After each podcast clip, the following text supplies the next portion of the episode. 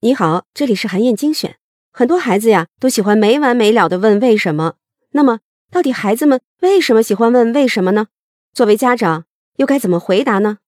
国际著名的儿童学习与发展研究专家艾里森·高普尼克在他的经典著作《园丁与木匠》里就讲到了他的新观点和新发现。高普尼克就认为，在回答孩子的问题的时候，有两点是父母一定要做到的。一点呢是尽量跟孩子解释清楚事物的因果关系，另一点呢就是少用通用语言，多用具体语言。接下来我就为你详细的讲解一下。第一点呀，是父母要尽量跟孩子解释清楚事物之间的因果关系。这个方法其实是跟孩子们的一个特点密切相关的，那就是他们对因果关系的本能渴望。有这么一个实验，研究者拿了一些不同形状和颜色的积木给四岁的孩子。这些积木的内部构造有些不同，有些积木里有小图钉，另外一些没有。然后呢，研究者就把积木放在了一个机器上，这个机器就开始启动。这个时候，研究者就问孩子们：“哎，这个机器怎么转起来了？”孩子们就开始讨论：“哎，是不是跟积木里面的图钉有关系啊？”可是啊，对于积木的颜色啊、形状啊这些表面的特征，孩子们都不太关心。这就说明了，孩子们想要了解的。不仅仅是表面的事实和信息，他们非常渴望从一个事物的内部去理解因果关系。比如啊，孩子问你为什么会下雨呀？如果你只是说啊云里面有水汽，这样他们是不会满足的。他们想知道的是云、水汽和下雨这些事物之间的因果关系，他们互相之间的关联到底是什么呢？只有讲明白了这些因果关系，才能让孩子们从一个更深入、更广泛的角度来理解世界。父母们也只有清楚的讲解了这些因果关系，才能让孩子们得到满足，这样他们就不会一直追问下去了。从生物学角度来讲，孩子们这种探索因果关系的本能是根深蒂固的。从进化论的角度来说呢，这个本能也促进了整个人类学习力的提升。第二点呢，是少用通用语言，多用具体语言。通用语言呢，指的是描述某个类别共同属性的语言。比如“鸟会飞”这句话就是通用语言，而具体语言呢，指的是详细描述事物的特殊属性的语言。比如“这只鸟会飞”这句话呢，就是具体语言。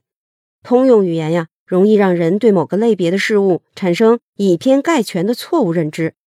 如果你对孩子说“鸟会飞”，这个通用语言就会让孩子自然而然地认为所有鸟都会飞。再看到飞翔的东西。比如他没有见过的竹蜻蜓或者是无人机，他就会以为这些都是鸟。可是啊，如果你说这只飞在天空里的鸟是杜鹃，这个具体语言就能让孩子在看到竹蜻蜓或者是无人机的时候，不会认为它们是杜鹃。研究者呀，还做过这样一个实验，让父母们给孩子讲解一本画册。这本画册里呢，有一些刻板印象的图片，比如女孩在缝衣服。男孩在开卡车，同时呢，还有一些反刻板印象的图片，比如女孩在开卡车，男孩呢在缝衣服。结果发现呀，即使是那些非常注意避免性别刻板印象的父母，在给孩子们讲这些图片的时候，还是会使用通用语言，像是男孩在开车或者男孩在缝衣服。如果想做到避免孩子形成刻板印象，一定要使用具体语言，像是。这个高个子的男孩在开卡车，或者是那个穿红衣服的女孩在开卡车。不仅如此啊，研究进一步发现，日常使用通用语言比较多的父母，他们的孩子使用通用语言也会比较多，对别人呢更容易有刻板印象，对事情的判断呢更容易以偏概全。而日常使用具体语言比较多的父母呢，他们的孩子使用具体语言也会比较多。